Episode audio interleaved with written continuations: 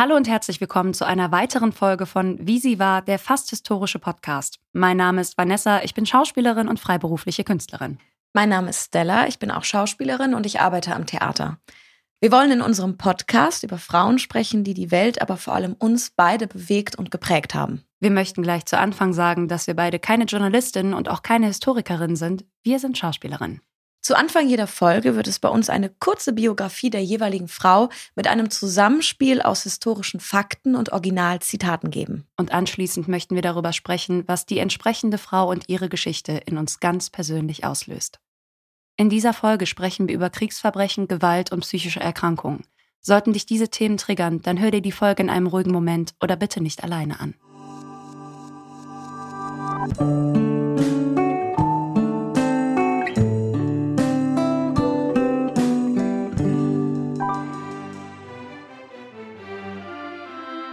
Wie stellen wir uns eine Prinzessin vor? Lange, wallende Kleider und Haare, sittsam, wunderschön und regelkonform, wartend in einem Turm auf einen Prinzen, der sie ehelicht.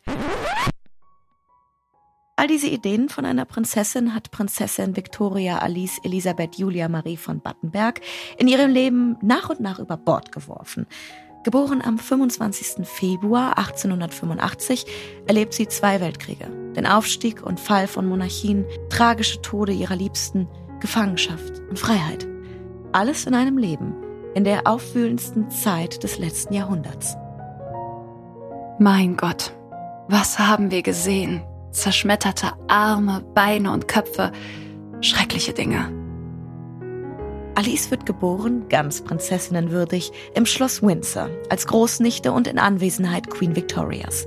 Seit ihrer Geburt taub lernt sie unter den strengen Augen ihrer Mutter in Englisch, Deutsch und Französisch Lippen lesen und spricht bis zu ihrem 18. Lebensjahr alle drei Sprachen flüssig. Schnell wird die junge Frau als einer der schönsten Prinzessinnen Europas bekannt, als würde es nur darauf ankommen, und lernt bei der Krönung Edward VII. den griechischen Prinzen Andreas kennen und verliebt sich. Er sah aus wie ein griechischer Gott. Am 7. Oktober 1903 heiraten Alice und Andreas. Dreimal geben sie sich das Ja-Wort, das Standesamtliche, das Protestantische und das Orthodoxe. Nach der Heirat wird Athen die neue Heimat der 18-Jährigen. Das Ehepaar bekommt fünf Kinder, darunter den jüngsten Sohn Philip, der spätere Duke of Edinburgh und der Ehemann der heutigen Queen Elizabeth. Gott sei Dank. Ein wunderbares, gesundes Kind. Und es geht mir sehr gut. Es war eine unkomplizierte Geburt und jetzt kann ich auf der Terrasse die frische Luft genießen. 1912 entbricht der Balkankrieg. Alice liegt es fern, untätig zu bleiben und hilft in einem Lazarett, um Soldaten an vorderster Front zu verarzten. Monatelang kümmert sie sich um die Verwundeten und setzt ihre Arbeit im Ersten Weltkrieg fort. Ich kam im Militärkrankenhaus an und sah die Ankunft von 15 bis 20 verwundeten Soldaten von einem Gefecht bei Elassona, die 14 Stunden bis hierhin gebraucht hatten über holprige Straßen und einen fürchterlichen Pass an der Grenze. Ich entschloss mich daher, in das Lazarett in Elassona zu gehen. Und als ich in Elassona ankam und die griechische Flagge sah, die über meinem Haus wehte, war das der eindrucksvollste Moment meines Lebens. Europa gleicht einem Brandherd die Monarchien in Europa zerfallen. Während der russischen Revolution 1918 wird Alice Patentante Ella von Bolschewisten brutal ermordet. 1922 schlagen die republikanischen Truppen der Türkei unter Kemal Atatürk das griechische Heer.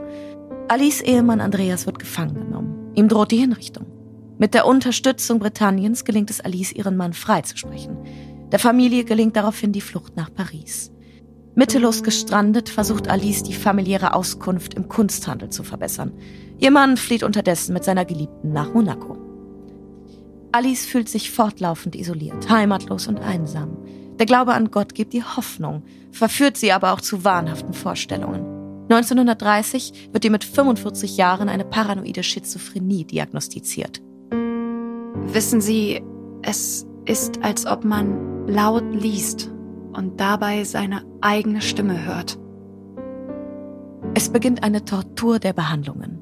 Alice wird ihrer Familie entrissen und von der eigenen Mutter initiiert in verschiedene Heilanstalten und Sanatorien abgeschoben. Erst zweieinhalb Jahre später und nach mehreren gescheiterten Fluchtversuchen erlangt Alice ihre Freiheit wieder und flieht aus Angst vor weiterer Bevormundung aus dem Wirkungsbereich ihrer Mutter. Ihre Kinder lässt sie zurück. Gerade den jungen Philipp soll dies schwer treffen. Dir und der ganzen Familie muss doch klar sein, dass ich mein altes Leben unmöglich weiterführen kann. 1937 verstirbt Alice hochschwangere Tochter Cecilia, deren Ehemann und ihre zwei Kinder bei einem Flugzeugabsturz. Die Tragödie führt die Familie nach Jahren der Trennung in Nazi-Deutschland zusammen. Ein Jahr später, in Griechenland ist erneut die Monarchie ausgerufen und Alice Neffe zum König gekrönt worden, kehrt Alice nach Athen zurück und will ihren Sohn Philipp endlich zu sich holen. Ich habe hier eine kleine Wohnung nur für dich und mich gemietet. Zwei Schlafzimmer, jedes mit einem Bad, zwei Wohnzimmer, eine kleine Küche und Speisekammer. Ich habe noch ein paar Möbel aus unseren Räumen im alten Schloss, die ich seit 1917 nicht mehr gesehen habe. Eine höchst angenehme Überraschung und die Familie hat mir alles überlassen.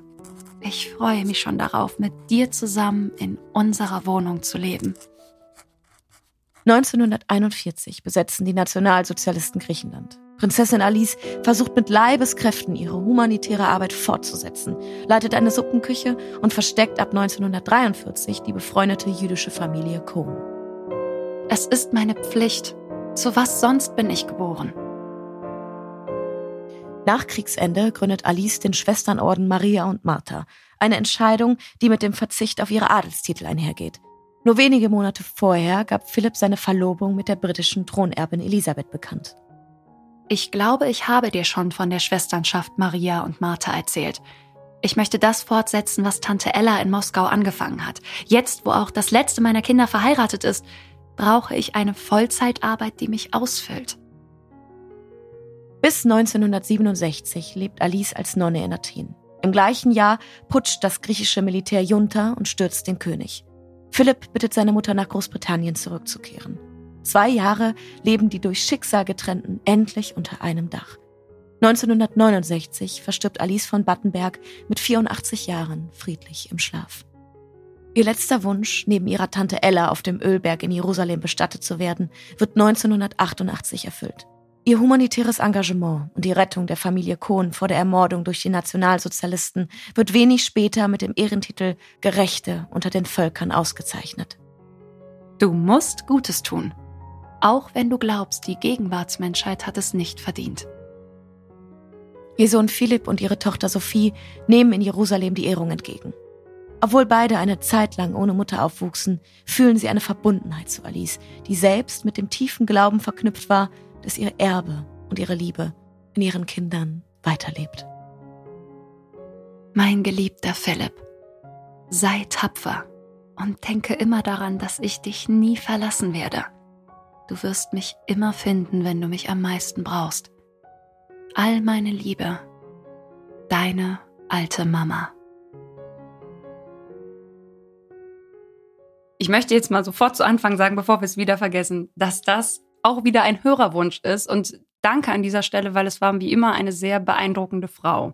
Das wollte ich gleich am Anfang sagen, weil wir das Gott sei Dank hast du die seriöse Kurve gekriegt, weil ich wollte anfangen mit ich wäre gerne Adelsexpertin.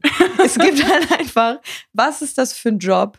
Du gehst zum ZDF, ZDF Royal und du bist Adelsexperte und setzt dich dahin und redest halt über die. Und ich finde das immer so geil, wenn dann ein interner Mensch hat gesagt, bei den Royals wurde das und das. Ich wäre gerne Adelsexpertin. Das kann ich total verstehen. Und an der Stelle, was ich dir auch schon gesagt habe, also wir beide haben wirklich versucht, diese Stammbäume irgendwie zu verstehen. Ich kann sofort sagen, wir werden euch die nicht erklären und auch nicht erklären können, weil, oh mein Gott, es sind so viele Georges und so viele Edwards und, und dafür, so viele Victorias. Ja, und dafür gibt es die Adelsexperten des genau. ZDFs. Oh, ich will es doch nicht sein, ich nehme alles zurück. Aber äh, bevor wir uns jetzt in den Stammbäumen, die wir eh nicht ganz auseinanderhalten können, verlieren, frage ich dich einfach sofort am Anfang, was ist denn dein Partyfact über Alice von Battenberg? Mein Partyfact ist, dass äh, Alice von Battenberg während der Krönung von Queen Elizabeth einfach in ihrer Nonnenkutte aufgetaucht ist. Also es sind super skurrile Fotos. Ich finde das halt einfach witzig, dass alle da ganz edel und schick angezogen sind und Alice von Battenberg ist in ihrer grauen Nonnenkutte aufgetaucht. Finde ich sehr sympathisch. Understatement, finde ich gut. Auch, dass die nur drei Kleider besessen hat, als sie verstorben ist, dass sie auf viele ihrer weltlichen Besitztümer bewusst verzichtet hat. Ja, beziehungsweise nicht nur verzichtet, sondern sie hat ja einfach alles hergegeben für ihre Idee. Finde ich super. Ja, das ist halt Verantwortung übernehmen für die Reichtümer, die man besitzt. Ich meine, wir haben ja auch viel über Kolonialherrschaft gesprochen in vielen unserer vorherigen Folgen. Und Alice ist ein positives Beispiel dafür. Vielleicht muss es gar nicht so extrem sein, wie Alice es gemacht hat, aber ein positives Beispiel dafür, was einhergeht mit finanzieller Macht oder Macht generell, dass man Verantwortung übernimmt. Genau, dieses, was du gesagt hast, das Bewusstsein auch für diese Reichtümer. Also einfach mhm. wissen, man hat dieses Privileg, man ist in einer anderen Schicht. Also ich finde das eigentlich auch sehr beeindruckend und herausstechend. Mein Partyfact dreht sich darum, dass sie ja quasi von Geburt an einen Hörfehler hatte und dadurch fast komplett taub gewesen ist. Was ich total faszinierend finde, weil irgendwie vergisst du das immer. Also ich finde immer, wenn du ihre Biografie, es kommt halt irgendwie nie so wirklich zur Sprache, weil sie ja auch dazu in der Lage war, fast problemlos, also man, es wird irgendwie nicht darüber gesprochen, wie groß das Problem für sie war, letztlich zu kommunizieren, weil sie sich auch gar nicht so wirklich darüber äußert. Aber auf jeden Fall mein Partyfact ist, dass sie ja das dann wirklich grandios beherrscht hat, Lippen zu lesen. Und dann war es tatsächlich so, dass alle Leute in ihrer Umgebung anfingen, sich die Hand vor dem Mund zu halten, wenn sie angefangen haben zu lästern. Also gar nicht über Alice zu lästern, sondern allgemein auch über Leute im Raum. Und sie dann halt Angst hatten, dass Alice das natürlich sofort mitbekommt. Auch wenn die Entfernung ein bisschen größer ist. Natürlich ging es nicht auf endlos weite Entfernung, aber Alice konnte halt einfach jedes einzelne Wort ablesen, dann war halt sofort diese Angst, dieser ständigen Beobachtung von Alice. Und was ich sehr sympathisch finde, ist, Alice ist total gerne ins Kino gegangen, hat sich Stummfilme angeguckt und hat sich dann köstlich darüber amüsiert, dass die Untertitel überhaupt gar nicht mit dem zusammengepasst haben, wie sich Schauspieler da ihre Lippen bewegt haben. Finde ich sehr sympathisch, muss ich ehrlich sagen. Das ist, so eine, ist auch eine schöne Freizeitbeschäftigung. Ins Kino gehen, sich erstmal über die Unfähigkeit derer da lustig zu machen.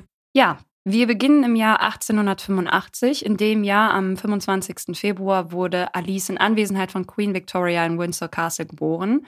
Und als ihre Taufpatin wurde die Schwester von ihrer Mama Victoria gewählt, die sogenannte Tante Ella. Und die wird später noch eine sehr, sehr wichtige Rolle spielen. Da gehen wir ein bisschen später drauf ein. Aber sie war eben von Anfang an auch so ein bisschen ihre Begleiterin aus Begleiterin gewählt. Und das hat Alice auch genauso angenommen. Von Ella hat sie ja auch den orthodoxen Glauben dann später übernommen. Und wie wir das ja schon gesagt haben, hatte Alice diese angeborene Hörkrankheit, beziehungsweise sie konnte nicht vollständig hören. Aber das wurde einfach am Anfang gar nicht thematisiert, beziehungsweise die Mutter hat das gar nicht so wirklich zur Sprache gebracht. Tatsächlich hat sie erst, als Alice zwei Jahre alt war, der Queen geschrieben, das Kind spricht immer noch nicht mit zwei Jahren und hat dann mit vier Jahren, also als Alice vier Jahre war, dann in einem Brief geschrieben, dass Alice zwar sehr geschickt und sehr lebhaft ist, aber immer noch nicht wirklich spricht und dass sie alles sehr ungewöhnlich betont und sie demnach Freunde auch überhaupt gar nicht verstehen können. Aber wie es halt gang und gäbe war bei den Adligen, hat man halt versucht, Makel irgendwie glatt auszubügeln oder zu vertuschen. Und dadurch war es auch gar nicht so wirklich, glaube ich, eine Option, das Kind zum Arzt zu bringen, um da mal zu gucken. Und dann war es tatsächlich ihre Großmutter, die dann gesagt hat, nee, ich bringe das Kind jetzt zum Arzt. Also weil irgendwas muss da ja sein und man muss es ja vielleicht auch behandeln können. Und der Arzt hat dann eben auch festgestellt, dass es eine angeborene Hörschwäche ist und dann aber auch leider gesagt, dass eine Operation keine Möglichkeit ist und Alice mit dieser Behinderung leben muss. Und was mir da dann so ein bisschen das Herz bricht, ist halt, dass die Mutter dann gesagt hat, okay, Alice soll aber als absolut normales Kind behandelt werden, was ja auf der einen Seite richtig ist, aber eben auch ohne Rücksicht. Sie hat auch wirklich die Anweisung gesagt, dass wenn Alice etwas nicht verstanden hat, die anderen das aber nicht wiederholen sollen, weil Alice lernen muss, damit umzugehen. Und das finde ich ehrlich gesagt sehr hart, weil dadurch wirst du isoliert, du fühlst dich ausgeschlossen. Wir hatten es ja auch schon bei Helen und Helen konnte dazu natürlich auch nicht sehen. Aber das finde ich wirklich sehr hart. Aber wir hatten es ja auch schon in Vorgesprächen. Ich habe zu Victoria, hm. also der Mutter Victoria. Ähm, Warum heißen die auch alle gleich? Ja, wirklich. Also es gibt die Queen Victoria und die Mutter Victoria. Und ich finde die sehr, sehr unsympathisch. Oh ja. Und ich finde das sowieso nicht richtig, dieses mh, hm, Adlige, wir sind alle perfekt und alles ist glatt, aber das dann wirklich auf absoluten Kosten des Kindes auszutragen, mhm. was ich dann natürlich sehr interessant fand, auch weil Helen ja im gleichen Zeitalter gelebt hat fand ich es halt irgendwie interessant, was da mit der Gebärdensprache war. Und tatsächlich ist es so, dass im Mailänder Kongress von 1880 die heute übliche Gebärdensprache komplett verworfen wurde und damals sogar an ganz vielen Schulen verboten war und als sogenannte Affensprache diffamiert wurde. Du verdrehst gerade die Augen und genau das ist auch mein Problem damit. Also in der Dokumentation, die wir uns angeguckt haben, wird dann auch schön gesagt, dass Alice sich ganz oft bei zum Beispiel großen Familienessen, wo dann irgendwie 20, 25 Leute an einem Tisch sitzen und sie die Leute nur auf Entfernung gesehen hat, total ausgeschlossen gefühlt hat, weil sie die Lippen nicht richtig sehen konnte, weil sie es ja gar nicht hören konnte und sich dadurch einfach ganz oft außerhalb des Gesprächs gefühlt hat oder auch manchmal leider das Gefühl hatte, die Leute sprechen über sie oder lachen über sie, bricht mir ein bisschen das Herz. Mhm. Aber faszinierend, dass es irgendwie dann in ihrer Lebensgeschichte gar nicht so wirklich. ich vergesse das auch regelmäßig, ja. dass sie taub war. Sie hat ja dann tatsächlich mit 17 Französisch, Englisch und Deutsch sowohl sprechen können, also sehr klar, deutlich in der Aussprache gewesen und auch Lippenlesen fließend in diesen Sprachen sich erarbeitet, was natürlich damit zusammenhing, dass die Mutter sie dazu gezwungen hat, bereits schon mit vier oder fünf jeden Tag mindestens eine Stunde am Schreibtisch zu verbringen, um eben das Lesen und alles Mögliche zu erlernen. Und das Kind hat das aber sehr klaglos hingenommen. Finde ich für ein fünfjähriges Kind sehr krass. Mhm. Was mir übrigens auch immer wieder begegnet ist und was ich auch total unterschreiben kann, ist, dass Alice als eine der wunderschönsten Prinzessinnen Europas beschrieben wurde. Und natürlich ist das alles eine sehr objektive Meinung, aber. Und auch eine sehr oberflächliche. Ja, natürlich, aber, aber mhm. es ist ja auch ein ganz klar oberflächliches Statement. Die war wirklich, die war bildhübsch. Die war sah die aus auch? wie eine Puppe. Mhm. Das war total krass. Und was bei ihr total traurig ist, was sich jetzt, glaube ich, ab jetzt auch in jedem Jahr gnadenlos durch ihr Leben durchziehen wird, sind diese absolut grausamen Schicksalsschläge, die ja dann auch zu dem großen Höhepunkt von ihrer Krankheit und so führen. Sie hat 1895 ihre Großmutter verloren, zu der sie ein sehr enges Verhältnis hatte, die auch ein sehr enges Verhältnis hatte zu ihr. Es war ja auch die, die sie dann letztlich zum Arzt gebracht hat. Und sie hat sich da auch das erste Mal wirklich bewusst geäußert, wo diese Spiritualität und diese spirituelle Verbindung klar wurde. Und zwar hat sie gesagt, dass sie ihre Oma nicht gehen lassen möchte und dass Julie, also ihre Oma, in ihr weiterleben soll und wird. Also diese Überzeugung der Reinkarnation. Und 1895 ist sie zehn. Sie hatte aber starken religiösen Einfluss, auch in jungen Jahren. Also abgesehen davon, dass die Kirche damals noch einen anderen Stellenwert hatte zu der Zeit. Aber die Tante Ella war sehr religiös, orthodox religiös, die Großmutter auch. Also natürlich ist man da nicht, auch als Zehnjährige nicht neutral. Natürlich nicht, aber das äh, in der Biografie, in der ich gelesen habe, stand eben auch, dass das auch damals schon eine sehr auffällige Äußerung gewesen ist. Also vor allem von einem so jungen Kind bei. Das stimmt. Mhm. Und wahrscheinlich war das auch einer ihrer ersten ganz, ganz großen Trauma, die sie da wegstecken musste oder verarbeiten musste.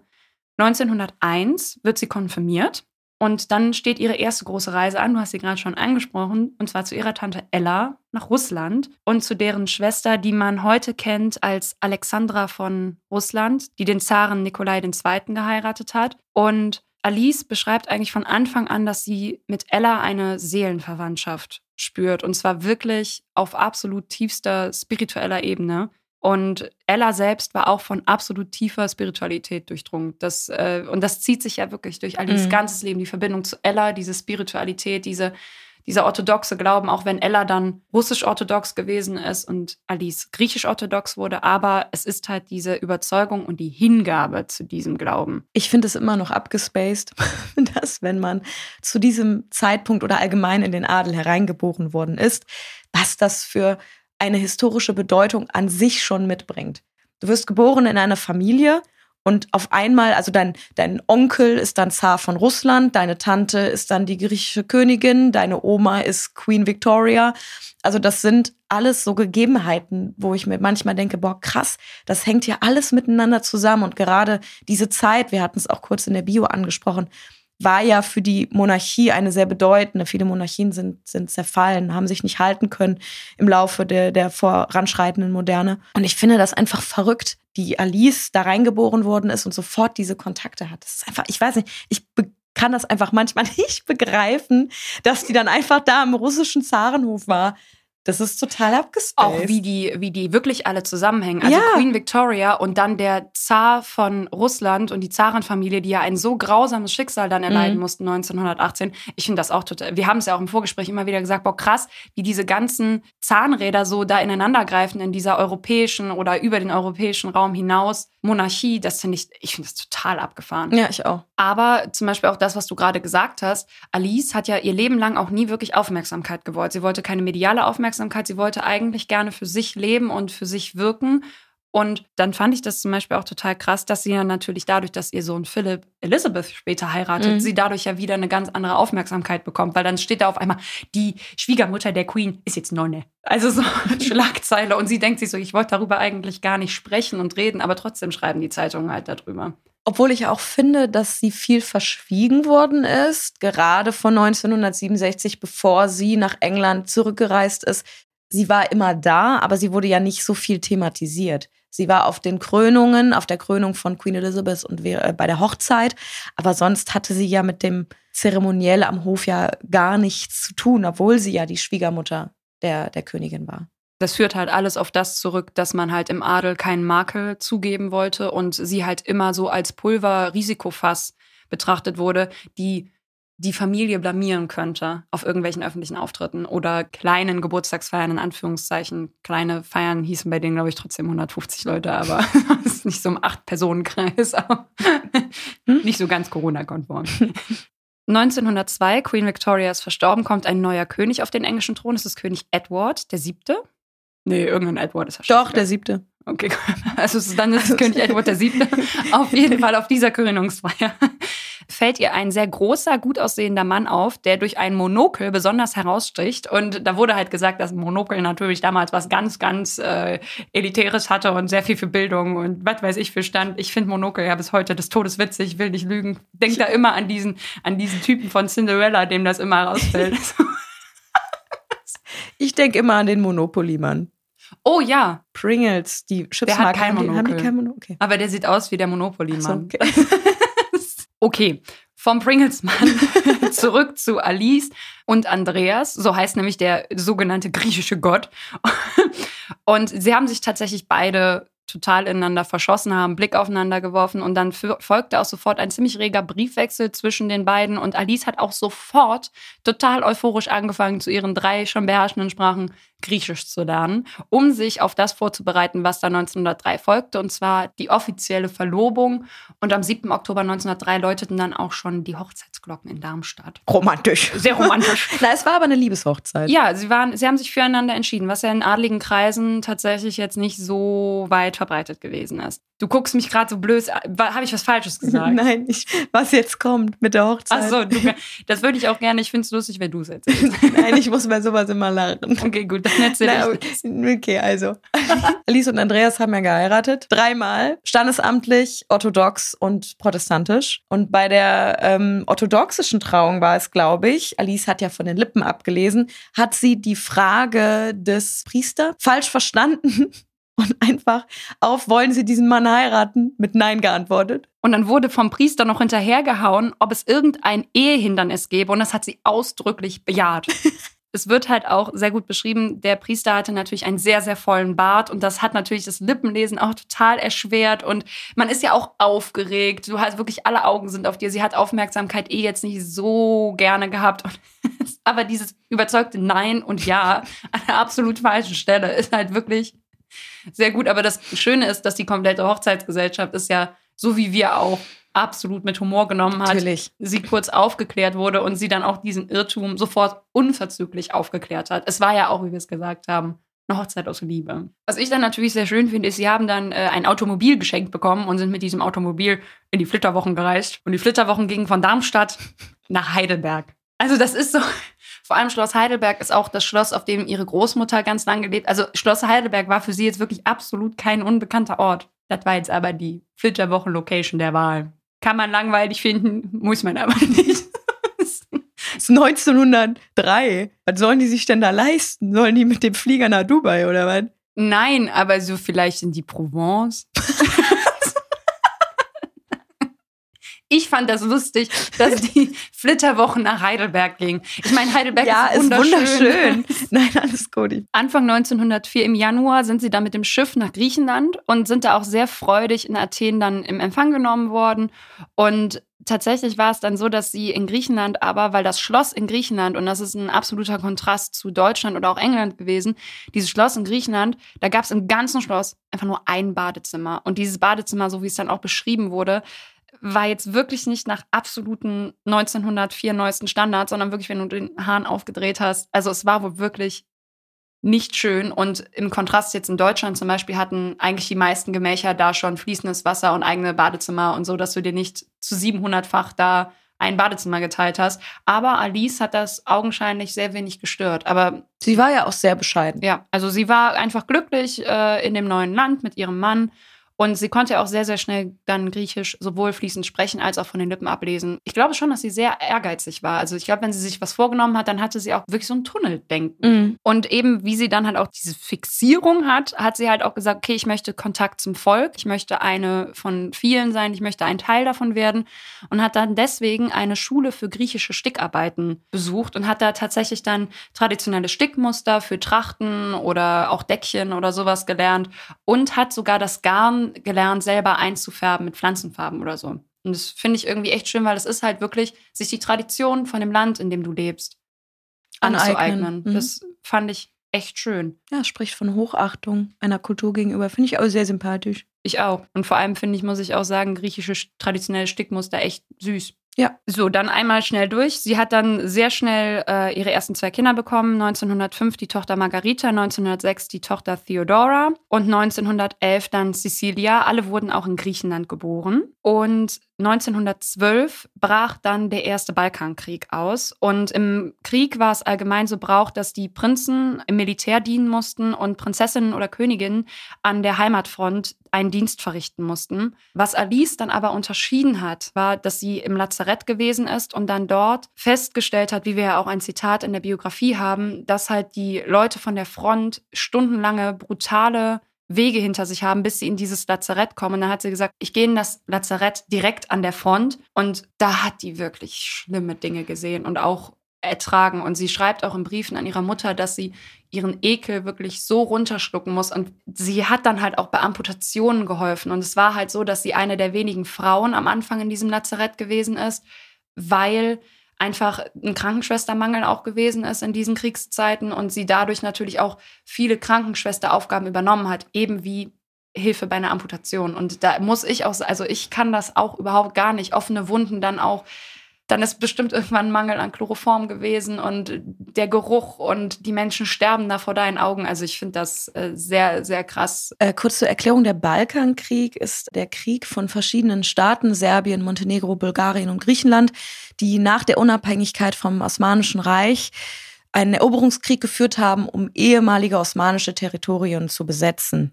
Darunter gelten zum Beispiel verschiedene albanische Gebiete und Mazedonien.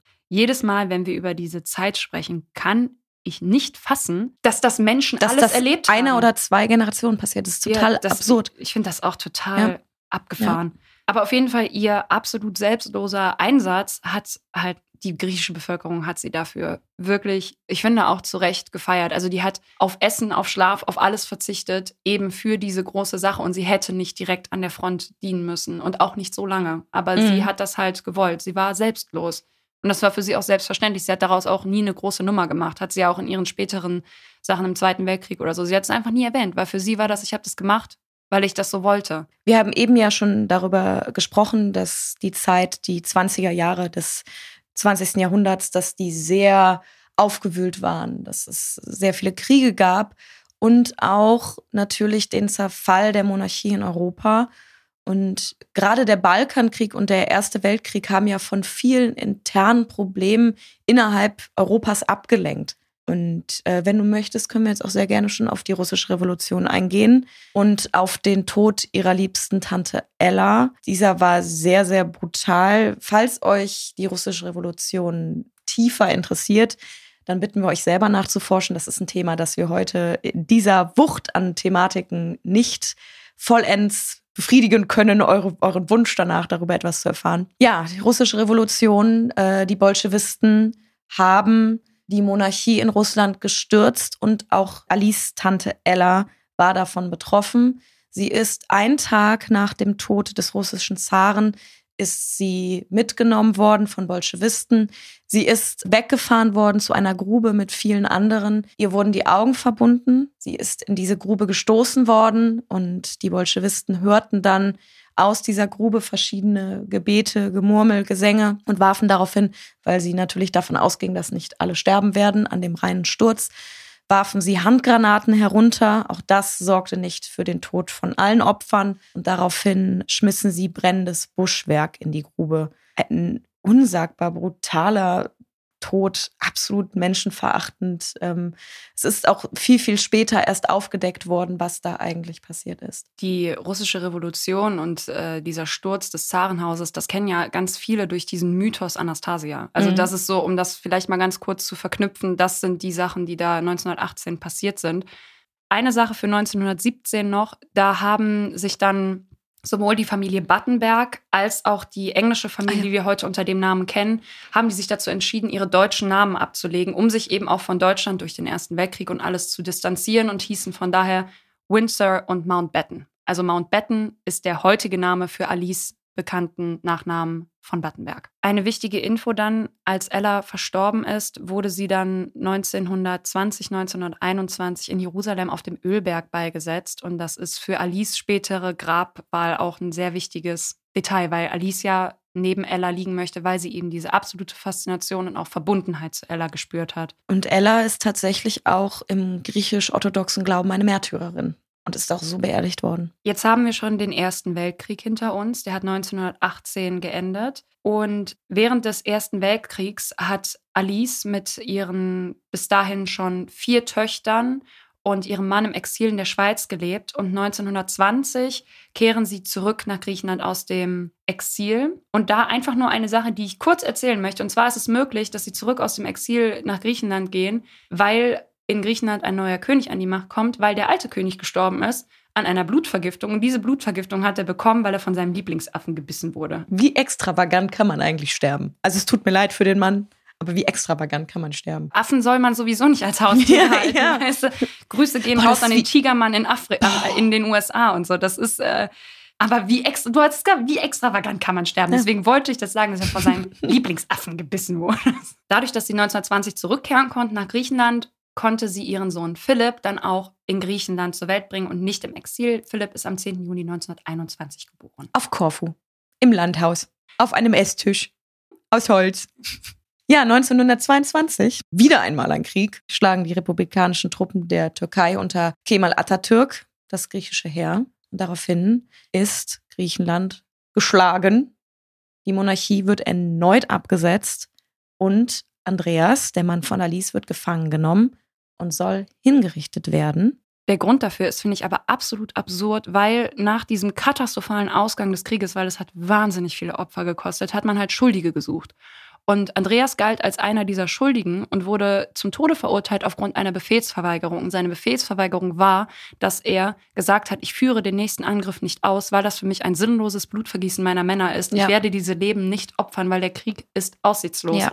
Ja, mit der Unterstützung Britanniens und auch dem Papst wird dann Alice Mann aber freigesprochen und die Familie flieht dann daraufhin nach Paris und der Philipp, der ja gerade mal so ein kleiner Knüps ist, der wird in eine Orangenkiste mitgenommen. Ja, das, äh, ist ja auch ein Detail, was zum Beispiel in der Serie The Crown auch immer wieder, also dieses, diese legendäre Flucht in der Orangenkiste wird schon immer wieder irgendwie taucht die so ein bisschen auf, dieses Detail, was ich sehr herzzerreißend finde, ist halt, die sind halt auf einem britischen Kriegsschiff geflohen und sind dann halt, haben so quasi den Andreas eingesammelt, haben dann einen Zwischenstopp auf Korfu gemacht, wo dieses Landhaus war und die Töchter waren, die zu diesem Zeitpunkt schon im Jugendalter gewesen sind. Und die Töchter haben dann im Haus, im Büro, in der Eingangshalle Feuer angezündet, um sämtliche Unterlagen vernichten zu müssen und haben dann auch sehr traurig gesagt, dass das für sie natürlich absolut traumatisierend und ja einschneidende Erlebnisse waren, aber eben auch, dass sie den geliebten Hund zurücklassen mussten. Und das ist für, für Kinder und junge Erwachsene ist das grausam. Und die, die Eltern, also Alice und Andreas, durften das Schiff auch nicht verlassen. Das heißt, die Kinder waren in diesem Moment in einem absoluten Zeitdruck komplett auf sich allein gestellt und Philipp dann halt eben in dieser Orangenkiste. Aber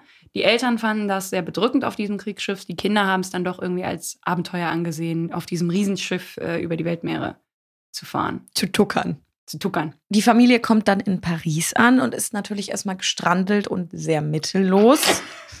um das gestrandelt. gestrandelt, habe ich gestrandelt gesagt. Die Familie ist gestrandelt. Finde ich gut. Ja, der Andreas, der flieht dann erstmal mit seiner Geliebten nach Monaco. Man also, muss aber sagen, dass er ja. wirklich absolut depressiv geworden ja, ist. Also das zu ist Recht, cool, ja, dass er abgehauen nee, ist. Aber. Absolut nicht cool. Andererseits muss ich aber auch sagen, ich glaube, es war auch eine, wenn nicht gleiche, aber eine beidseitige Entscheidung dafür, dass diese Beziehung jetzt beendet ist, entbindet Andreas aber nicht von seinen Pflichten gegenüber seinen Kindern, ja. meines Erachtens nach, weil eine Ehe oder eine Beziehung ist immer was anderes. Aus dieser Verantwortung, finde ich, darf und kann man sich ziehen, wenn man nicht glücklich miteinander ist. Den Kindern gegenüber ist man, finde ich, immer in einer Pflicht und in einer Verantwortung und er hat sich dieser Verantwortung entzogen. Er war krank, vor allem auch alkoholkrank. Er ist ja dann auch relativ früh gestorben. Ich glaube, 44 ist er gestorben, 1944. Philipp selber spricht aber sehr, vielleicht etwas verklärt, aber sehr positiv über die Zeit in Paris und ist natürlich da auch groß geworden und hat es da sehr gerne gemocht. Alice hat versucht mit Kunsthandel und mit, das kannst du, glaube ich, besser erklären. Sie wollte halt zum Lebensunterhalt was beitragen, weil die quasi nichts hatten. Ja. Die waren halt auf absolutes äh, Wohlwollen ihrer Verwandtschaft angewiesen.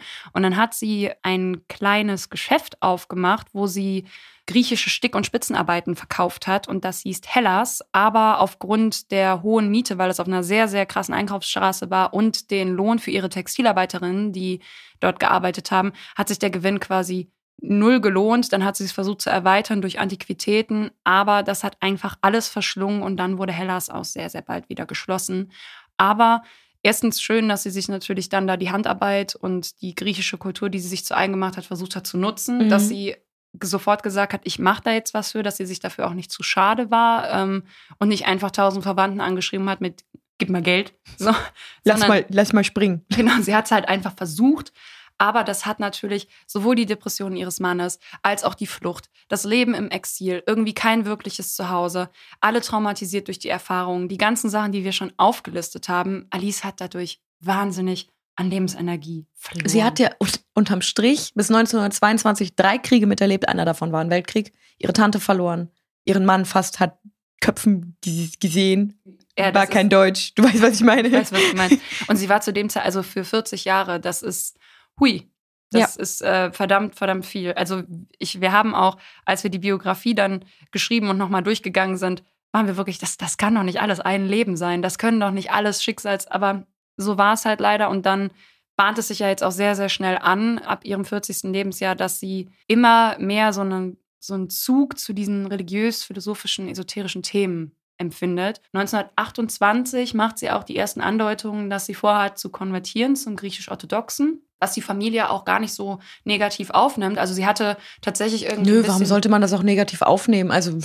Ja, man, sie hatte tatsächlich irgendwie ein bisschen Angst davor und hat sich irgendwie am Anfang nicht so ganz getraut, aber tatsächlich haben die wortwörtlich ihre Geschwister auch gesagt, wenn sie sich da glücklich fühlt, dann kann sie auch zum Buddhismus rübergehen. Das ist uns so, finde ich gut, dass sie das so gut aufgenommen haben. Und dann ist sie am 20.10.1928 auch in der griechisch-orthodoxen Kirche aufgenommen worden. Mit 43 Jahren. Und 1928 war übrigens tatsächlich dann auch noch die Silberhochzeit von Andreas und Alice, die auch noch stattgefunden hat in einem ganz kleinen Familienkreis. Aber die hat sowohl für alle Anwesenden als auch für Alice und Andreas gezeigt, die beiden haben sich verloren. Das Ding war vorbei, aber sie waren auf dem Papier weiterhin verheiratet bis zu Andreas Tod. Also sie haben das dann auch beide die Umstände einfach so genommen. Also da kam dann kein Rosenkrieg oder so, was ich auch ehrlich gesagt gut finde, aber ich stimme dir vollkommen zu, dass er sich aus der Vaterrolle, vor allem bei dem, was jetzt kommt, dass er sich aus der Vaterrolle rausgezogen hat. Ist ein absolutes Unding. Ja, die Töchter waren dann schon in einem gewissen Alter, aber Philipp war ein Kind. Und wie das auch leider sehr traurig in Dokumentationen gesagt wird, Philipp wurde dadurch eigentlich vollweise und heimatlos, weil der ab da rumgereicht wurde. Ja, wir müssen ja eigentlich anfangen erstmal, was ist denn überhaupt passiert? Mit dem immer stärker werdenden Glauben von Alice beginnt auch jetzt ein Kapitel, das ich persönlich sehr schwierig einzuschätzen finde.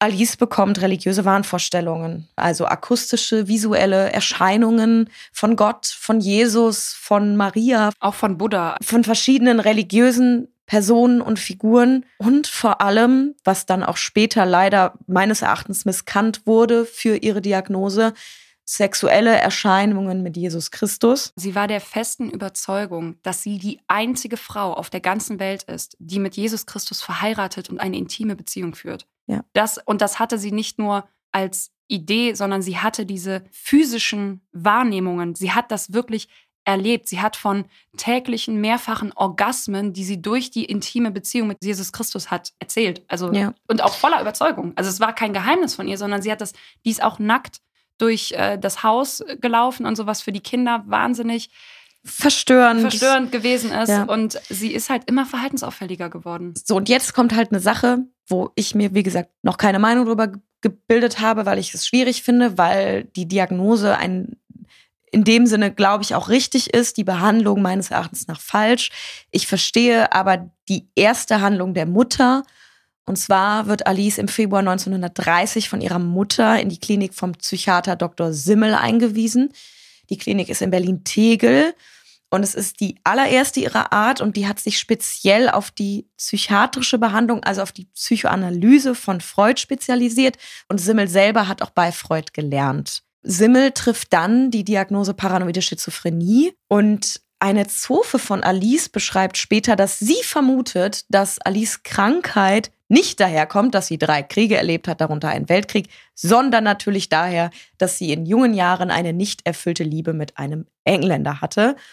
Und daraufhin machen sich, macht sich Simmel hochmotiviert ans Werk. Und Simmel ist der festen Überzeugung, dass die Psychoanalyse nach Freud bei Alice so gut wie gar nicht anwendbar ist, weil sie ja höchstgradig schwerhörig und taub ist. Das heißt, er dachte wirklich, die Psychoanalyse können wir hier nicht anwenden, weil sie angeblich nicht mit uns kommunizieren kann. Meines Erachtens nach totaler Schwachsinn. Und daraufhin holt er, also Simmel, seinen Kollegen Freud mit ins Boot und der schlägt dann eine Behandlungsmethode vor, die mir bis heute, da wird mir schlecht. Die aber auch für Freud ungewöhnlich war. Ja, ne? sehr das ungewöhnlich. Das ist ja auch das Krasse daran. Und Freud ist zu dem Zeitpunkt der Meinung, dass es bestimmte psychische Erkrankungen und psychotische Menschen gibt, bei denen jede Behandlung der Psychoanalyse nicht anwendbar ist und daraufhin natürlich etwas physisch passieren muss. Und Freuds Methode ist daraufhin, den Uterus von Alice mit Röntgenstrahlen zu bestrahlen, sprich eine Unfruchtbarkeit hervorzurufen, beziehungsweise die Menopause vorzuschieben, was eigentlich aber ein bisschen skurril ist, weil nach Freud und vielen seinen Anhängern, sexistisch wie sie waren, die Menopause als Auslöser für Psychosen gehandelt wurde, nicht aber als deren Heilung. Das heißt, auf den ersten Blick wirkt diese Prozedur etwas skurril. Also warum sieht Freud einerseits die Menopause als Auslöser von Psychosen, führt sie aber dann künstlich herbei, um eine Heilung zu bewirken? Ich glaube, in dem Fall ist es natürlich, weil sie der Überzeugung waren, dass durch das Herbeiführen der Menopause ihre Libido eingegrenzt wird und sie dadurch natürlich nicht mehr dieses sexuelle Verlangen hat, das nicht befriedigt werden kann und sie demnach natürlich ihre ganzen Probleme los wird. Und ich habe das schon im Vorgespräch gesagt, mich interessiert brennend, was Magnus Hirschfeld dazu gesagt hätte der Sexualwissenschaftler, den wir im ja. Lilly Elbe, in der Lilly Elbe-Folge thematisiert haben. Also das interessiert mich brennend, ja, was die mich auch. Sexualwissenschaften, in, die auch in Berlin saßen übrigens, was die dazu gesagt hätten. Ja. Aber wir können Magnus Hirschfeld leider nicht fragen und da kann sich jetzt jeder seine Meinung zu bilden. Fakt ist, das kann ich jetzt mal einfach so sagen, die Menopause führt auch keine, kein, keine, kein Libido, Libido, ich reg mich schon wieder auf. Eine andere Theorie besagt, dass Freud, der damals etwa Mitte 60 war, sich kurz vorher einem Vorläufer der Vasektomie unterzogen hat. Und zwar ist das die Vasoligatur. Und dabei wird der Samenleiter des Mannes abgebunden, damit der Samen den Körper nicht mehr verlassen kann. Und der Therapeut hat das nicht gemacht, weil er Angst hatte, im späten Alter noch Vater zu werden, sondern weil damals der Irrglaube vorherrschte, dass man durch die Vasektomie oder durch die Sterilisation oder was auch immer eine Jugendlichkeit und eine Vitalität zurückerlangen kann. Und manche Theoretiker sagen rückblickend, dass man sich das auch von Alices Behandlung erhofft hat, dass sie dadurch verjüngt wird. Ja, das Ergebnis blieb dann natürlich aus. Wer hätte das gedacht? Sehr sympathisch an der Stelle übrigens in der englischen Dokumentation, die wir uns angeguckt haben, jemand, der halt vom Fach ist und beurteilt, wie Freud damals gehandelt hat und der auch absolut fassungslos und sehr emotional sich in dieser Dokumentation äußert. Also wirklich jemand vom Fach, der sagt, es ist nicht, ich kann nicht glauben, was da passiert ist und was für Entscheidungen da getroffen wurden. Der Freud-Experte Nöbus glaubt auch rückblickend, dass Alice von Battenberg einen Nervenzusammenbruch erlitten hat, nicht aber im klinischen Sinne geistig krank war. Nöbus sagt im gleichen Satz aber auch, dass er auch glaubt, dass Alice Reaktion oder ihr Nervenzusammenbruch aufgrund ihrer übermächtigen Mutter zustande gekommen ist, was ja auch wieder ein sehr freudscher Gedanke ist. Aber das mit der übermächtigen Mutter kann ich mir in dem Sinne schon vorstellen, ja. weil was jetzt äh, dann kommt. Alice hat sich tatsächlich dann nur wenige Monate später selbst entlassen, und zwar zwei Monate. Und das ist auch in der Dokumentation, da ist dann ein Zitat der Mutter, wo sie sagt, ach, ich sehe die strahlenden Augen von Alice, dass sie so glücklich ist, wieder bei der Familie sein zu können. Wie schade, dass ich sie wieder zurückschicken muss. Und dann war es wirklich so, dass die Mutter Victoria am 2. Mai 1930, also im Februar 1930 ist sie in die Klinik gekommen, dann kamen die Verstümmelung durch Freud. Ich formuliere es definitiv ja, so. Ja, ist es auch, ähm, meines Erachtens nach. Dann war sie wieder im April zurück bei der Familie und am 2. Mai 1930 hat die Mutter einen Abtransport von Alice organisiert und sie hat das so organisiert, dass Alice die einzige war, die im Haus zurückblieb, aus welchen äh, vorgeschobenen Gründen auch immer und sie dann die ganze andere Familie zu einem Picknick eingeladen hat. Und jeder war darüber informiert, dass Alice von den Männern in Weiß, so war es wirklich, abgeholt wird, außer der neunjährige Philipp. Der hat nicht gewusst, dass er am Morgen seine Mama zum letzten Mal sehen wird. Und dann sind die Männer dahin gekommen. Es ist nicht überraschend, Alice hat sich dagegen gewehrt. Sie wollte es nicht. Sie wurde ruhig gestellt mit Medikamenten und wurde dann abtransportiert und in ein neues Klinikum gebracht und wurde dagegen ihren Willen festgehalten. Und die Mutter hat auch festgelegt, dass Alice nicht auf eigenen Willen gehen darf und dass auch der Arzt nicht entscheiden darf, dass Alice diese Einrichtung verlassen darf, sondern dass nur die Mutter Victoria darüber die absolut vollste Entscheidungsgewalt hat, was Alice tut. Die wurde über jeden Schritt informiert, den die gemacht hat. Und sie war dann auch die, die gnädigerweise Alice dann nach zweieinhalb Jahren, wir können jetzt gerne über die Zeit sprechen, aber nach zweieinhalb Jahren erst aus diesem, diesem Gefängnis entlassen ja. hat was ich halt einfach nicht begreife. Für mich war, vielleicht ist das auch etwas naiv, Alice nie gemeingefährlich. Sie war nie gefährlich. Dass sie mit ihrem Wahn sicherlich nicht gesund war im, in dem Sinne, das ist klar. Dass sie Halluzinationen hatte, dass sie Wahnvorstellungen hatte, das musste behandelt werden. Ich stelle aber gerade Freuds, aber auch die Methoden der Mutter sehr in Frage also die, Philipp ist davon, also ich hatte auch einen Hörbuchbeitrag über Philipp kurz angeschnitten, um mal sich in seine Perspektive zu versetzen. Wie war es für ihn, dass die Mutter auf einmal weg war? Und ich glaube, dass er selber das permanent verdrängt hat. Er selber sagt, ach, ich habe das gar nicht so schlimm wahrgenommen oder ich habe es auch gar nicht wahrgenommen oder nie verstanden.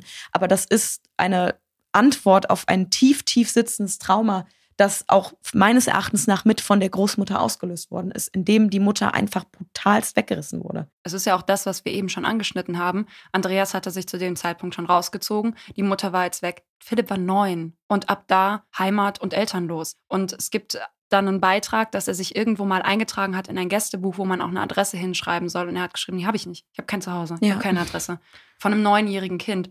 Und dass ein erwachsener Mann, der dann auch militärisch gedrillt wurde in seiner Ausbildung und so, dann irgendwann sagt, ja, das war halt so. Richtig funny Side Fact übrigens. Prinz Philipp war ja später in England auf der Schule von dem Gründer der Schule Salem, ein Jude, der mit Voranschreiten des Nationalsozialismus nach England geflohen ist, da eine neue Schule gegründet hat, auf der Philipp war und auch sein, also Philipps Sohn Charles ist später auf diese Schule gekommen und diese Schule sei auch für Charles tief traumatisierend gewesen, sehr, sehr brutal, sehr gedrillt, sehr militärisch. Also auch hier für mich ein Trauma, das leider auch dann eine Generation weitergereicht worden ist.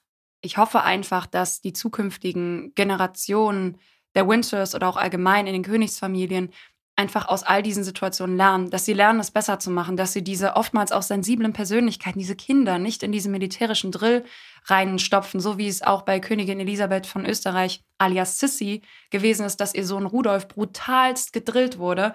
Und naja, diese Zeit für Alice in diesen, ich, ich führe diese, dass die Mutter Alice weggesperrt hat, auch es tut mir leid, wieder zurück auf dieses, es gibt keine Marke, es gibt keine Fehler und Hauptsache sie blamiert uns nicht. Und wenn sie weggesperrt ist, dann kann sie uns auch nicht blamieren mit ihren religiösen Überzeugungen. Ich finde das wirklich, also ich habe mich dann so ganz, ganz kurz auch mit, mit Symptomen von paranoider Schizophrenie auseinandergesetzt und was zum Beispiel auch Symptome sind, sind körperliche Schmerzen, die keine organische Ursache finden oder so. Und das sind alles Symptome, die bei Alice auch aufgetreten sind. Aber ich kann mir auch gut vorstellen, dass sie in der heutigen Zeit mit Burnout diagnostiziert werden könnte. Also ein Nervenzusammenbruch, eine absolute Überforderung aller Eindrücke. Ja, natürlich, die, sie ist schwer traumatisiert. Das ist wie eine bipolare Persönlichkeitsstörung. Das ist wie eine Schizophrenie im, im breiteren Sinne. Das ist die Antwort auf Traumata. Und natürlich war die Forschung da noch nicht so weit. Aber es tut mir leid, wie auch heute noch, wir erleben es ja immer mehr durch unsere Forschung in, in verschiedenen Bereichen, dass einfach heute noch so viele und es tut mir leid, überwiegend Männer für ihre Forschung, ob es jetzt Kant ist, der ein tiefer Rassist war, oder jetzt in diesem Fall Freud, der einfach Fehler gemacht hat in seinen Forschungen, auch natürlich der damaligen Zeit geschuldet, dass die heute immer noch so verherrlicht thematisiert werden, ohne da mal ein bisschen über den Tellerrand hinaus zu gucken, dass schockiert mich bis heute, was da viel auch unter den Teppich gekehrt wird. Kann ich nur einen Punkt hintersetzen. Ich würde an dieser Stelle gerne, um das kurz zu fassen, Alice hat sehr, sehr stark abgebaut in dieser Zeit. Dann hat sie aber wieder einen Aufschwung gehabt und hat eigentlich nie aufgehört, mit dem Arzt auch darüber zu diskutieren, dass sie gar nicht krank ist, was natürlich auch Erscheinungsbilder sind, dass ja. sie die, da nicht reflektiert genug sich selbst wahrnimmt. Aber wir haben diesbezüglich einen sehr, sehr schönen Brief gefunden, den sie an ihren Arzt geschrieben hat in der Schweizer Klinik. Und den würden wir jetzt gerne einblenden. Lieber Dr. Binswanger, ich möchte Ihnen meine Haltung auf religiös-philosophischem Gebiet mit folgenden Worten beschreiben. Es war einmal ein junger Mann, dessen Mutter einen großen Ruf dank der Heilung genoss, die sie mit Hilfe von Kräutern bewirkte. Ihr Sohn war ein kluger Mann, der Arzt werden wollte, und nachdem er sein Medizinstudium beendet hatte und nun praktizierender Arzt war, besuchte ihn seine Mutter und zeigte ihm eine neue Pflanze, die sie entdeckt hatte. Sie erzählte ihm von der Macht, die diese Pflanze besaß, um eine neu aufgetretene Krankheit zu heilen und empfahl ihrem Sohn, die Pflanze zu verwenden. Aber er antwortete ihr, ich sehe doch, dass diese Pflanze eine Krankheit hat. Sie kann also nicht von Nutzen sein. Ich werde sie erst aufbewahren und pflegen und wenn sie genesen ist, kann ich sie ausprobieren. Darauf antwortete die Mutter, wenn du diese Pflanze ihrer Krankheit beraubst, wird sie ihre Heilkraft verlieren. Was dir krank scheint, ist genau das Mittel, mit welchem ich diese neue Krankheit heile, die du unfähig bist, mit Instrumenten und Serum zu heilen. Nun, Herr Doktor, ich habe Ihnen dieses Problem gestellt, um zu sehen, wie Sie es lösen werden. Wollen Sie diese Pflanze aufbewahren, um sie zu heilen, oder wollen Sie sie zum Wohl der Menschheit verwenden? Also auf Wiedersehen. Bis heute Nachmittag. Ihre ergebene Alice. Ja, das zeigt halt, dass sie eigentlich in dem Sinne genau das begriffen hat, was wir eben gesagt haben, dass ihre psychische Erkrankung die Antwort auf ein Trauma ist oder dass das ihr Umgang mit diesen ganzen Traumata ist, was nicht heißt, dass sie nicht behandelt werden sollte oder muss, sondern einfach nur, dass das eine logische Konsequenz dieser Traumata ist, die sie erfahren hat. Und wir möchten hier um Gottes Willen psychische Erkrankungen nicht verherrlichen.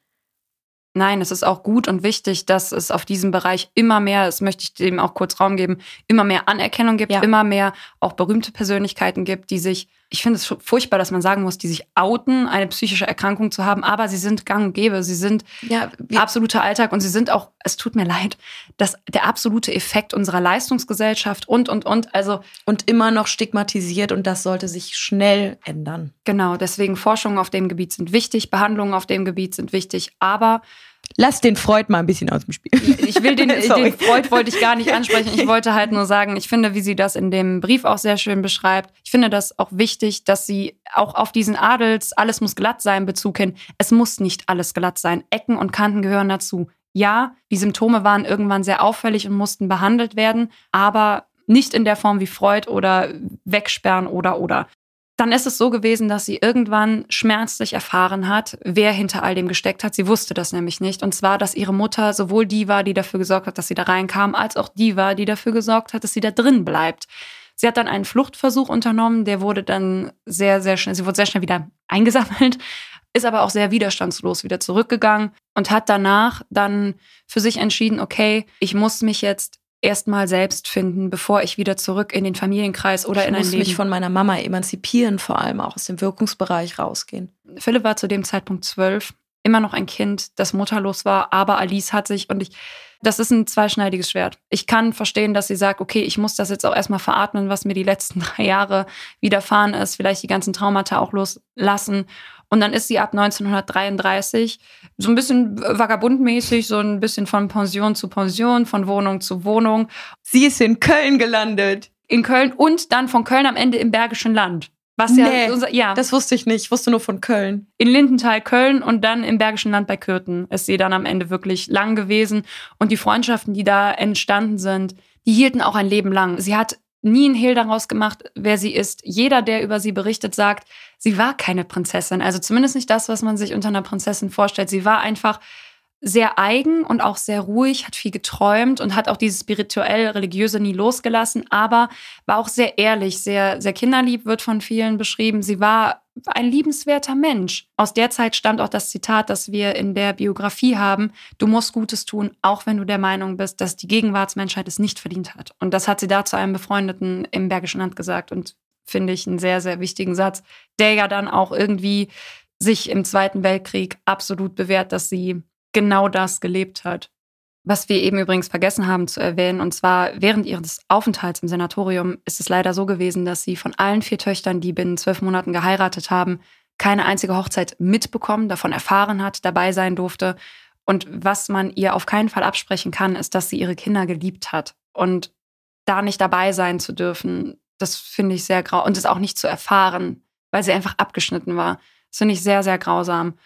Und nach ihrer eigenen Rehabilitation, die sie durch diesen Findungsprozess in ihrem vagabunden Leben so ein bisschen versucht hat, hat sie 1937 zum ersten Mal Philipp wiedergesehen und was ein ganz, ganz logischer Effekt ist, die beiden sind sich total fremd geworden. Philipp war nicht mehr das Kind, das sie in Erinnerung hatte und Philipps Erinnerungen an seine Mama sind verblasst. Es ist eine ganz logische Entwicklungsphase, ändert aber nichts daran, dass das wehtut auf beiden Seiten. Man muss aber auch dazu sagen, Philipp hatte von seiner Mama jahrelang nichts gehört. Da haben auch wirklich noch nicht mal kurze Geburtstagsgrüße oder so, weil sie so auch im Fokus auf sich selbst gewesen ist und dass das ein Kind verletzt. Das kann ich total verstehen. Der Anlass des Wiedertreffens war ja leider ein sehr tragischer. Und zwar ist 1937 Alice Tochter Cecilia mit ihrem Ehemann und ihren Kindern verunglückt bei einem Flugzeugabsturz. Alle vier sind gestorben und Cecilia war zu dem Zeitpunkt hochschwanger. Auch hier wieder eine Triggerwarnung nochmal separat ausgesprochen, weil ich es sehr brutal finde. Mhm. Ähm, während des Flugzeugabsturzes beziehungsweise während des Aufpralls ist das Kind von Cecilia geboren worden, eine leider Totgeburt. Das Kind hatte nicht überlebt. Und dementsprechend war der Anblick der Unglücksstelle sehr, sehr traumatisierend und tragisch. Und auch das wieder, wie viel kann ein Mensch ertragen? Wie wie viele brutalste Erfahrungen muss ein Mensch erleben? Es ist irgendwie verrückt. Wenn ich das richtig im Kopf habe, hat man den jungen Philipp zu der Unglücksstelle hingebracht. Und er hat äh, sehr, sehr lange, also ich weiß, habe nie darüber dann gelesen, dass er es nicht mehr hatte, aber ich kenne auf jeden Fall die Erzählung, dass er ein Stück des Wracks immer bei sich getragen hat. Und das, also auch die Entscheidung, so ein Kind, was soll der denn da? Also wirklich, was, ja. was soll der denn da? Und die zurückgelassen, also tatsächlich hatte Cecilia noch ein weiteres Kind, eine Tochter im sehr jungen Alter, die hat sie zurückgelassen, die war nicht mit auf diesem Flug, aber die ist wenig später an einer Hirnhautentzündung verstorben. 1937, die Beerdigung fand in Deutschland statt. Und viele der Ehemänner von Alices Töchter waren bedeutende Fürsten und dann später auch Nationalsozialisten in hohen Positionen. Und dieses Beerdigungsfoto von ähm, Cecilia, ihrem Ehemann und ihren Kindern, ist natürlich sehr nationalsozialistisch angehaucht. Alle tragen Uniformen, alle begrüßen sich mit Hitler Gruß, bis auf Philipp und seine Mutter. Und 1938, also wenige Monate später, kehrt dann Alice auch nach Griechenland zurück, weil die Monarchie in Griechenland wieder eingeführt worden ist und Alice Neffe regiert. Und sie wünscht sich natürlich, sie ist mit ihrem Sohn wieder mehr oder minder vereint, sie hat wieder Kontakt zu ihrer Familie. Und Alice wünscht sich jetzt natürlich auch, dass ihr Sohn Philipp wieder zu ihr kommt und mit ihr lebt. Die Familie will aber nicht, dass Alice wieder in den Wirkungsbereich ihres Sohnes kommt. Und daraufhin geht Philipp zur Royal Navy und er wird mit 21 Jahren erster Offizier. Da auch dieses herzzerreißende Zitat in dieser Brief in unserer Biografie, wo sie halt sagt, hey, ich habe eine Wohnung für uns mhm. und ich kann gar nicht erwarten, dass wir hier zusammen leben. Dieser, dieser absolute Wunsch, die Zeit aufzuholen, bricht mir wirklich, also es mhm. berührt mich ganz, ganz stark. Also dieser Wunsch einer Mama ist vielleicht auch einfach gut zu machen. Und sie hat in Philipp natürlich auch immer noch den Prinz von Griechenland gesehen, der in Griechenland zu Hause war, also in ihren Augen. Aber so sollte es dann nicht sein. Und wie das Leben so spielt, dadurch, dass Philipp nicht mit nach Griechenland gekommen ist, hat er 1939 die Thronfolgerin Elisabeth kennengelernt und Elisabeth hat sich sofort in ihn verliebt. Bei ihm hat es ein bisschen gebraucht, weil er so ein bisschen flirty unterwegs war. Und ähm, später haben die beiden dann aber bekanntlich geheiratet süßes Detail an der Stelle, auch wenn das nichts mit Alice zu tun hat. Und zwar haben die Eltern von Elisabeth gehofft, dass Elisabeth sich vielleicht dann doch ein bisschen entliebt und sich dann Elisabeth und Philipp tatsächlich drei Jahre fast nicht gesehen haben, aber trotzdem dieser Briefwechsel. Und für Elisabeth war das absolut klar, das ist der Mann meines Lebens. Und was soll man sagen? Das ist dann ja auch so geworden. Aber ich finde es irgendwie süß, dass die Eltern gedacht haben, es ist eine Phase. Und mhm. Elisabeth gesagt hat, nein, das wird so gemacht. Ich habe mir den ausgesucht und ich will den haben. Das hat Alice natürlich auch sehr stolz gemacht, dass Philipp die absolut beste Partie dadurch bekommen hat. Was natürlich auch mit sich gebracht hat, dass Philipp seine anderen, das ist jetzt vorgegriffen, aber seine anderen Titel aberkennen musste, damit er nur noch, also dass er Prinz von Griechenland und so alles ablegen musste. Das führte dann natürlich mit dazu. Aber ich meine, die griechische Monarchie hat sich dann ja eh nicht gehalten. Das muss man ja dann auch einfach mal so sagen.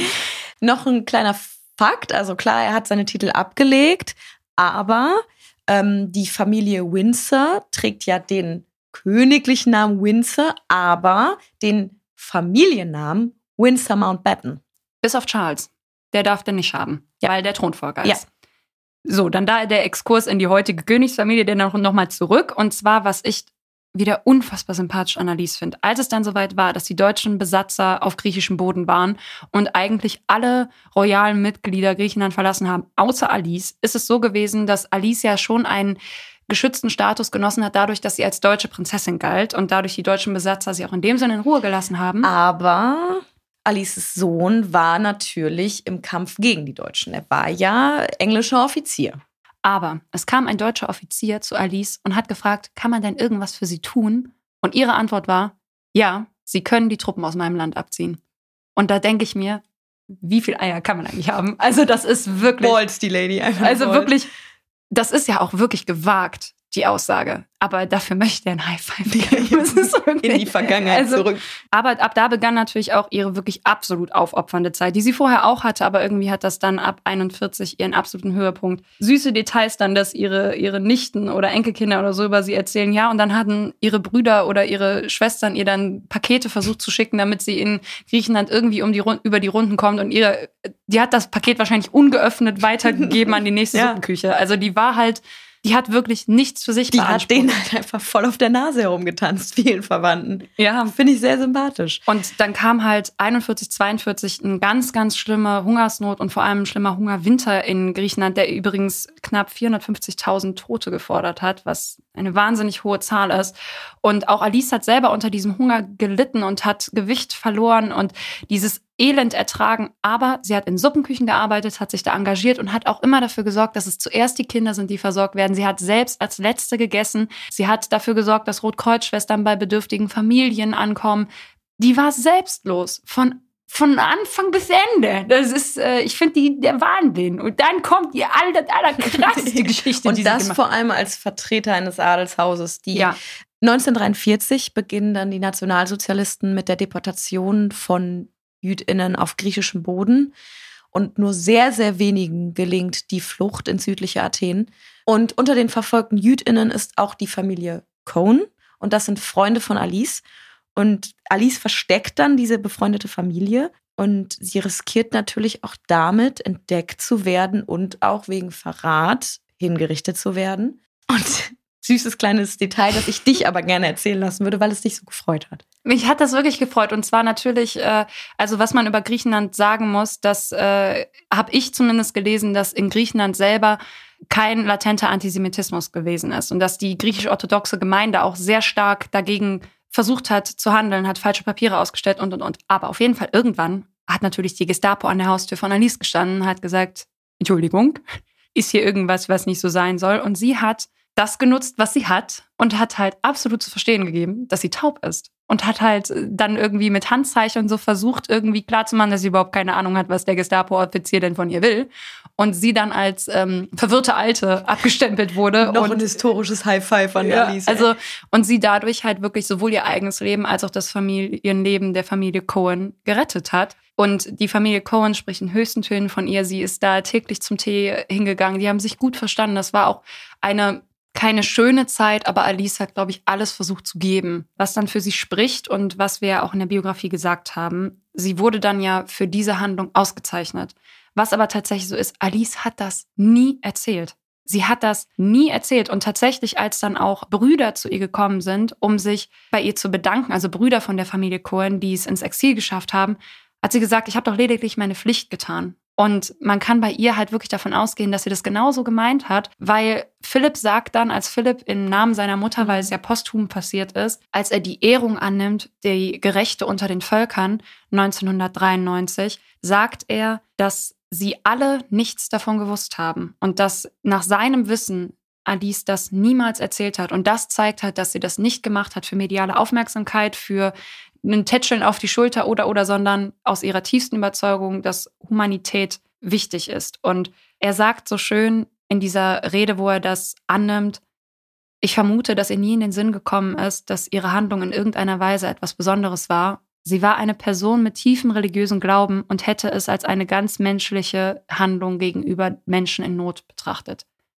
Und ich finde, das fasst sie auch sehr gut zusammen. Mhm. Und ich finde das auch schön, dass er und seine Schwester Sophie in ihrem Namen das angenommen haben. Und eben, dass sie dafür überhaupt, also dass das noch, dass sich die Familie Cohen dazu entschieden hat. Sie äh, posthum ehren sie posthum zu ehren, weil du mhm. bekommst dieses Gerecht unter Völkern tatsächlich nur, wenn es durch Zeitzeugen belegte Fakten sind. Dann bekommst du diese Ehrung nur, die übrigens mit dem wunderschönen Tora-Zitat verziert ist.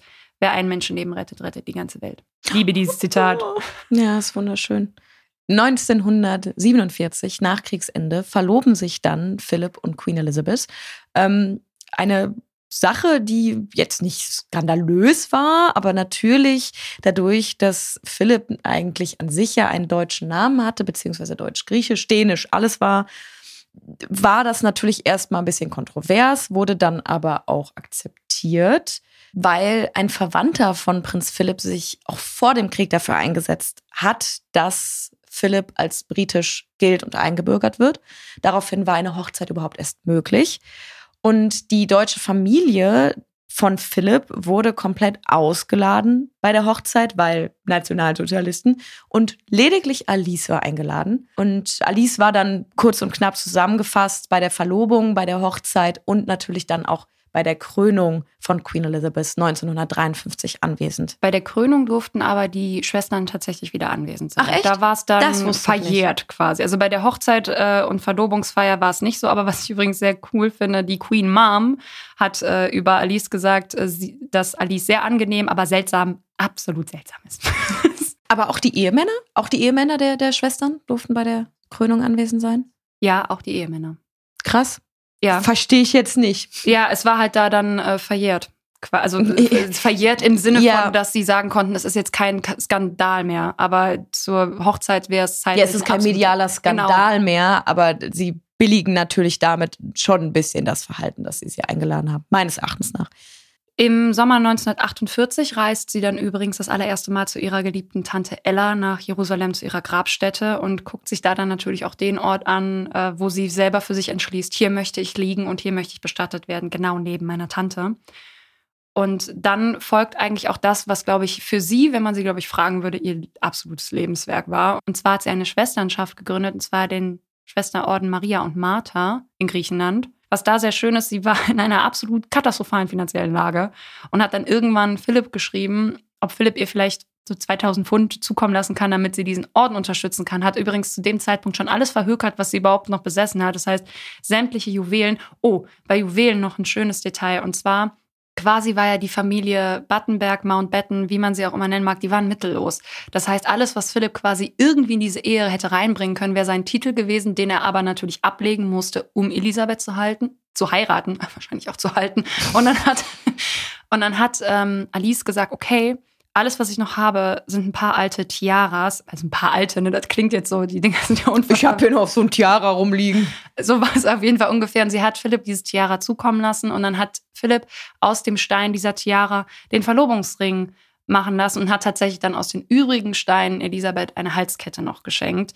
Und das finde ich irgendwie sehr schön. Das ist so dieses, wir haben nicht viel, aber das, was wir haben, das gebe ich gerne meiner Schwiegertochter und meinem Sohn, damit die irgendwie auch symbolisch, ich finde das sehr, sehr schön. Mhm. Wie gesagt, alles andere hatte sie verhökert, um auch irgendwie da diese Schwesternschaft zu finanzieren. Und Philipp hat sich dann mal die finanzielle Lage angeguckt und hat halt dann kommentarlos alle Schulden getilgt, hat äh, ihr dann auch wirklich Geld zukommen lassen und hat ihr ein Haus gekauft, weil er gesagt hat, okay, also was auch immer du da unten machst in Athen, du willst da ja scheinbar nicht weg, dann hast du aber wenigstens ein Dach über dem Kopf. Und 1948 hat sie dann tatsächlich auch ihre komplette zivile Kleidung abgelegt und hat von dort an nur noch einen Nonnenhabit und ein Kreuz getragen. Als Halskette. In Grau. Hochgeschlossen. Das sind sie, die Details, die ich habe. und in diesem Nonnenhabit, du hast es in deinem Partyfact gesagt, ist sie ja dann auch bei der Gründungsfeier aufgeschlagen. Aber sie Absolut hatte ja auch geile nichts anderes Nummer. mehr. Absolut geile Nummer. Tatsächlich ist es aber so, dass sich diese Schwesternschaft nicht halten konnte, was auch viel an der finanziellen Lage lag, auch wenn Alice immer wieder versucht hat, diese Schwesternschaft zu reaktivieren. Sie hat aber auch ein Waisenhaus erschaffen, da dann auch in der Dokumentation, die wir geguckt haben, absolut herzergreifende Aussagen von Kindern, die Waisenkinder in Alice Einrichtung gewesen sind. Also sie hat da sehr, sehr, sehr viel Gutes getan und hat auch in der griechischen Bevölkerung diesbezüglich nie ihr Ansehen verloren. Sie bleibt dann bis 1967 in Griechenland. Sie flieht dann auf längerem Bitten Philipps hin aus Griechenland, weil es gab 1967 einen Militärputsch und äh, das griechische Militär Junta putschte und stürzte den König. Und nach Zerfall des Militärs, nur als kurze Side-Info, 1974 wurde die Monarchie dann offiziell durch eine Volksstimmung in Griechenland abgeschafft. Und jetzt kommt wieder so ein, ich feiere die halt. Und Alice hat dann einfach ein Zimmer im Buckingham Palace bezogen, relativ einfaches für ein Buckingham Palace und ist dann als Nonne rauchend und Kanaster spielend durch den Buckingham Palace gegeistert. Wie so ein Hausgeist. So ein, mega lustig, wie Pieps der Pol Poltergeist. Bei, bei, Man hat sie wohl auch schon gerochen, wenn sie kam. Also. Was ist mit diesen irren Frauen, die irgendwie was in der Weltgeschichte bewegt haben, dass die alle geraucht haben wie Schlote? Wirklich, ey. Diane Fossey auch, Hannah Arendt braucht man ja gar nicht drüber sprechen. Ja, die haben alle geraucht. Ja, ja ich weiß es nicht. Ich glaube, es war auch ein bisschen der Zeit geschuldet, ne? Ja, ich glaube auch. Ich meine, okay, Marie hat nicht geraucht. Die hat ja nur Radium. aber die hat halt Radium getrunken zum Frühstück. Was ich übrigens schön finde, ähm, noch als Detail, und zwar hat sie dann halt natürlich, als sie dann noch in England war, ähm, einen engen Bezug zu ihren Enkelkindern aufgebaut. Und dann hat sie immer gesagt, damit ihr mich von euren anderen Omas unterscheiden könnt, dann nennt mich doch einfach Ja, ja. Das ist die griechische Bezeichnung für Oma, aber ich finde es irgendwie süß. Und die allerengste Beziehung hatte sie aber tatsächlich zu Philipps Tochter Anne. Also Anne hat wohl auch eine absolute Faszination für Alice gehabt, weil Alice halt auch sehr unkonventionell teilweise geredet hat und über Dinge gesprochen hat, die vielleicht sonst nicht so thematisiert werden. Was aber auch traurig ist, und das spricht, finde ich, für alles, was wir auch über Alice selber so wahrgenommen haben, ist, dass die Enkelkinder sich aber auch daran erinnern, dass ihre Oma von absoluten Albträumen heimgesucht wurde, dass sie sich nachts die Seele aus dem Leib geschrien hat, dass sie weinend aufgewacht ist, dass man sie dann stark beruhigen musste. Und das sind halt einfach absolute Symptome für diese Traumata, die sie da ihr Leben lang gesehen, erfahren, was auch immer. Ertragen musste. Zwei Jahre nach ihrer Ankunft im Buckingham Palace verstirbt Alice dann friedlich im Schlaf und sie hinterlässt rein weltlich gesehen drei Kleider, mehr besitzt sie nicht. Und sie schreibt noch kurz vor ihrem Tod, verfasst sie noch einen Gruß an ihren Sohn. Und sonst irgendwie, ich finde, ihre Geschichte schließt sich. Sie ist in England geboren und stirbt in England. Bei Philipp. Bei Philipp, hat ein aufgewühltes, unfassbares Leben gehabt. Und ja, ich muss tatsächlich sagen, zu ihrem Tod, da gibt es eigentlich gar nicht mehr so viel zu sagen. Das Einzige, was es da noch gibt, ist, dass tatsächlich kurz vor ihrem Tod ihre Tochter Theodora noch stirbt. Also wirklich wenig, wenige Zeit davor. Und es auch bis heute nicht so wirklich klar ist, ob sie das gewusst hat. Viele gehen davon aus, dass man es ihr nicht mehr gesagt hat, weil ihre körperliche Verfassung zu dem Zeitpunkt schon katastrophal gewesen ist. Aber sie ist friedlich eingeschlafen. Und da noch ein Zitat von Prinzessin Anne Sie sah sehr friedlich aus. Alle Falten waren aus ihrem Gesicht verschwunden und zum ersten Mal sah ich eine Ähnlichkeit mit dem Porträt von Lassio. Das ist ein wunderschönes Ölgemälde von ihr tatsächlich, was wir euch gerne auf Instagram im Laufe der Zeit, beziehungsweise wir verlinken es euch auch gerne in unseren Show Notes. Und das erinnert mich natürlich auch an den Brief von Alain Delon an Romy Schneider, dass sie halt irgendwie diese ganze Last, wie sie da halt schlafend tot liegt, von sich gibt und dadurch einfach eine Ruhe im Gesicht einkehrt. Und ja, das war Alice von Battenberg. Was nimmst du von Alice von Battenberg mit? Immer wieder ein Zitat, dieses Du musst Gutes tun, auch wenn du der Überzeugung bist, die Gegenwartsmenschheit hat es nicht verdient. Das fasst auch, finde ich, ihr Lebenswerk sehr gut zusammen. Kurz und knapp. Hm. Diesmal. Mhm. Und bei dir? Mhm. Hm. Wir haben übrigens was vergessen. Oh, was? Und zwar, oh nein. wo sie liegt. Ach, oh Gott. Und zwar ist es, wie wir das ja auch schon ein paar Mal gesagt haben, sie wollte nach Jerusalem auf den Ölberg. Und das auch wieder geiles Detail an ihr. Da haben ihre Verwandten gesagt, ja, wie sollen wir dich denn dann besuchen? Wie sollen wir deine Grabstelle besuchen? Hat sie gesagt, mit dem Bus. Was ich eine sehr, sehr gute. Zur Erklärung, man kommt da nicht, kommt da nur mit dem Bus hoch. Ja. Es ist dann so, dass es tatsächlich nahezu 20 Jahre gedauert hat, bis sie es geschafft haben, ihre Überreste nach Jerusalem zu bringen, was viel an diesem politischen und diesen kirchlichen. Sie war natürlich, Jerusalem ist russisch-orthodox und sie ist griechisch-orthodox, das spielte da auch mit rein. Es war auf jeden Fall wahnsinnig kompliziert, es hat ewig gedauert, aber die Familie hat sich dafür eingesetzt und letztlich wurde ihr Wunsch erfüllt und sie darf da mit ihrer Tante Ella liegen und das hat äh, mich dann auch sehr abgeholt. Und dann eben natürlich danach noch diese posthume Ehrung. Ja. So, hast du auch noch was Schönes von Elise, was du mitnimmst? ja, dass wenn man, ja, sie war krank, ja, sie hatte ihre Traumata, aber sie hat ihre Unkonventionalität mit einer Leidenschaft und mit einem Standing gelebt. Das finde ich super. Punkt. Ja. ja, eine berührende Frau, die es absolut verdient hat, dass ihre Geschichte erzählt wird. Ja es wurmt mich halt ein bisschen, dass wir jetzt angefangen haben mit diesem Königshausgedönse und ich das jetzt verstehen will. Ich will jetzt jede einzelne Verwandtschaft mit wem, wo, wer, was, wo regiert und verwandt hat war. Na, dann springe ich jetzt mal mich. einfach sofort zu unserer nächsten Folge. Das ist zwar eine ganz andere adligen Geschichte und ähm, auch ein Hörerwunsch, aber mein eigener. Stolli war nämlich im Urlaub. ich war tatsächlich in Ägypten und deswegen wird unsere nächste Frau Kleopatra sein. Ich freue mich drauf. Ich danke dir wie immer für dieses Gespräch. Es war ein, ein sehr bereicherndes Gespräch, wie immer, und auch ein sehr lustiges. Ja. Und ich freue mich auf die nächste Folge. Vielen Dank fürs Zuhören. Wenn ihr bis zum nächsten Mal oder überhaupt Fragen, Anregungen, Inspirationen, Kritik oder auch Frauenwünsche habt, dann lasst uns das doch gerne zukommen. Entweder auf visivar.web.de oder unseren Social Media Kanälen Facebook, Instagram, visivar.podcast.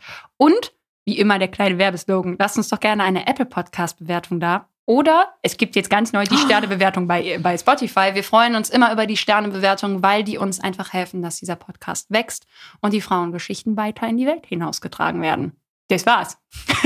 Tja. Ein frohes neues Jahr übrigens noch und danke und herzlich willkommen an alle, die neu dazugekommen sind in den letzten Wochen. Ja. Wir sind tatsächlich ja gestiegen. Äh, gestiegen. Wir haben uns verdoppelt durch auch hier nochmal vielen Dank an Larissa Ries, die uns repostet hat und durch die wir tatsächlich uns ja verdoppelt haben oder ein, ein, ein ein exponentielles Wachstum. Ein exponentielles Wachstum, es lässt sich erkennen. Deswegen empfehlt uns gerne weiter und damit schließe ich diesen Podcast. Bis zum nächsten Mal. Tschüss.